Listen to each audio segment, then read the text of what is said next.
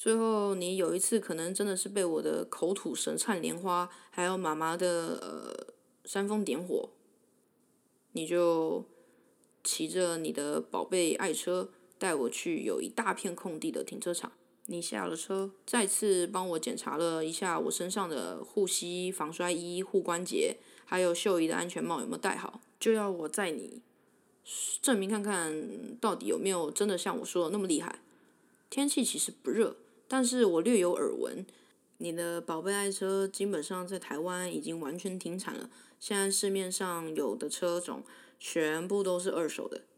我的冷汗缓缓划过我耳尖，我好紧张，我怕等一下这台车会不会不知道什么原因在停车场中央起火爆炸，或我们两个人一起摔下山。摔下去时，爸爸还会在半空中用“哼，我就说吧，女生骑什么挡车”的表情看我，说这些都是我害的。好，来，我准备好了，来啊，来，来，好，可以，来，冲冲冲冲冲，可以，可以，来来来来来，冲冲冲冲冲，可以，可以，来来来来来来啊，来来，好，可以，来，替自己打气，但四肢完全没动。你行不？话还没说完，大吹油门，啪一声弹开离合器，直往前冲。我们两个都吓到了。我不知道二五零的马力感觉这么不一样，然后你不知道我吹油门吹这么你开始紧抓后座的把手。靠！你忍不住骂出来，这是我第一次听到你骂脏话。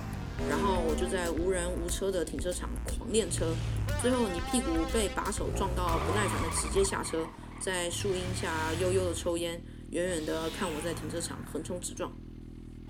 我们有一次又是去练车，地上有一些沙石，但还算有一些空间。我现在起步也不会这么暴力了，但油门的熟悉度还是有点不够。所以我们一放假有空就会去练车。今天你找了一块离我们家比较近的空地，我起步越骑越远，突然听到你在后面大喊：“拉好了，拉好了！”我马上拉离合器，同时全拉刹车，然后。扭头大喊“啥”，我下一秒就飞起来了，像刚下班的人铺上柔软的床铺那样，把全身交给了地板。我们狼狈的骑着后照镜全碎、油箱有一点刮痕的小菊回家。猜怎么着？原来我爸爸是要我小心的，在砂石上面一定要非常小心，不要在上面急刹车。他说的当下呢，我就在上面急刹车，完完全全发生了他想警告我的事。哇，你真的是就是这样飞飞跃过车诶，我从后面看你就这样往前飞诶，就真的飞得很高诶，飞飞出去诶，飞过车子诶。你惊讶的说道，我则羞愧的什么都没说。回家，妈妈慌乱的把我摸了一遍，直问还好吗？还好吗？有没有哪里受伤？听说你之后很不爽了，就说把我后照镜摔碎，日本来的诶。但我来了以后，你马上改口说没事啦，旧的不去，新的不来。爸爸早就想换新的后照镜了啦。之后又不怕死的去练了好几次，你还带我去车行去看我最想买的红加藤一五零，想买到我去任何网站查资料，网页旁边的广告推播全是红加藤一五零。对我就是这么想要这台车。红加藤一五零因为座位比较宽，所以我的腿一开始有点不太适应，但我真的兴奋至极。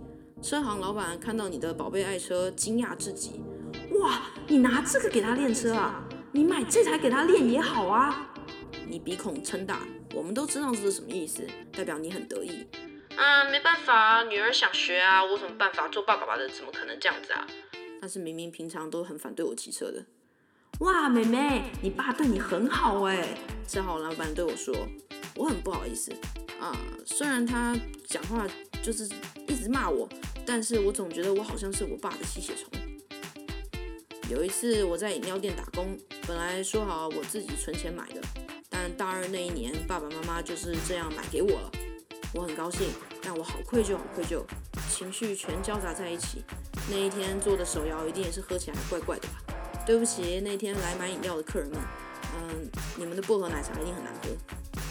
拿了车以后，爸爸的训练更加严格了。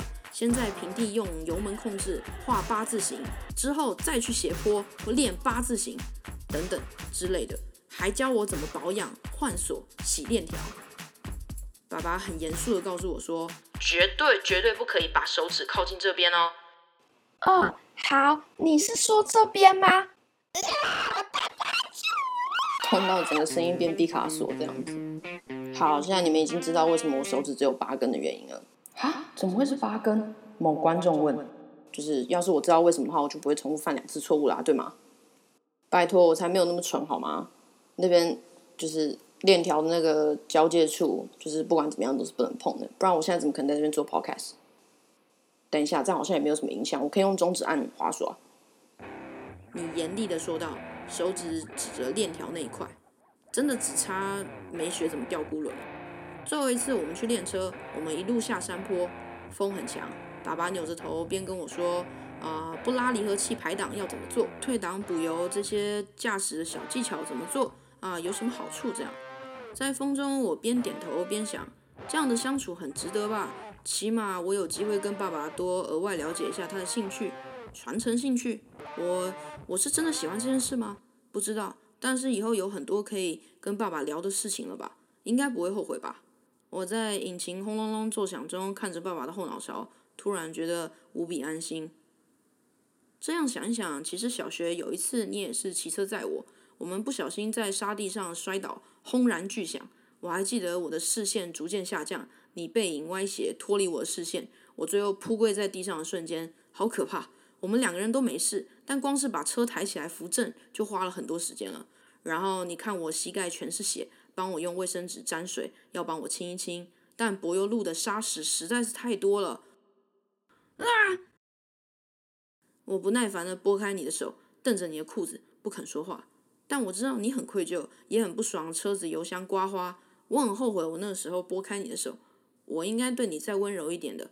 对不起，我不是因为觉得你很白痴，车都不会骑，我只是讨厌苍蝇一直来吃我伤口，然后你于事无补的在帮我弄伤口。但我应该要接受的，这个动作其实并不是于事无补的。之后我还被我还被抓去打了破伤风，手臂肿了一大块，好像我在手臂皮皮肤底下塞了一颗棒球似的。啊，郑重的告诉各位啊，在沙地上千万不要急刹车过弯，所以你遇到路上有塑胶袋的时候呢，同理，请不要在塑胶袋上面急刹车或过弯，你会很惨。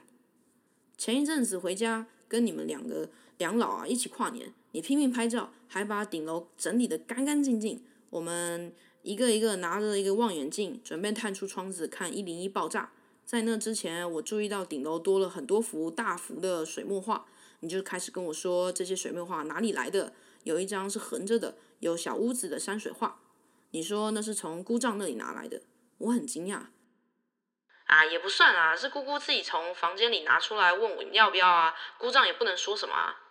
姑丈送你这个，我笑了笑。他接着说，然后我一看到我就很喜欢这幅画，就说我要。那叔叔哪敢他说什么啊，一定要给我啊。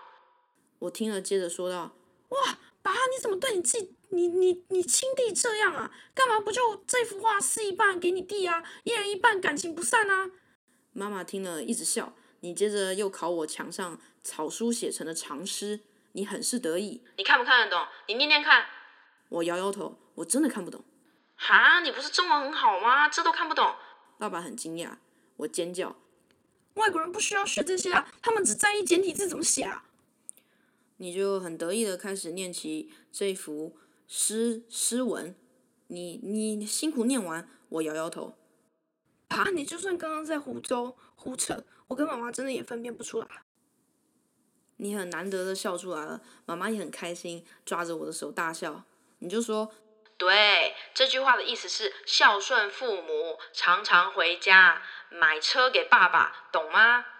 我们一直笑，我完全忘记一零一的烟火是怎么样爆炸的，但我记得那晚的我们有多开心。虽然姐姐没有来，但是我很高兴那一天有选择回家跟你们一起跨年。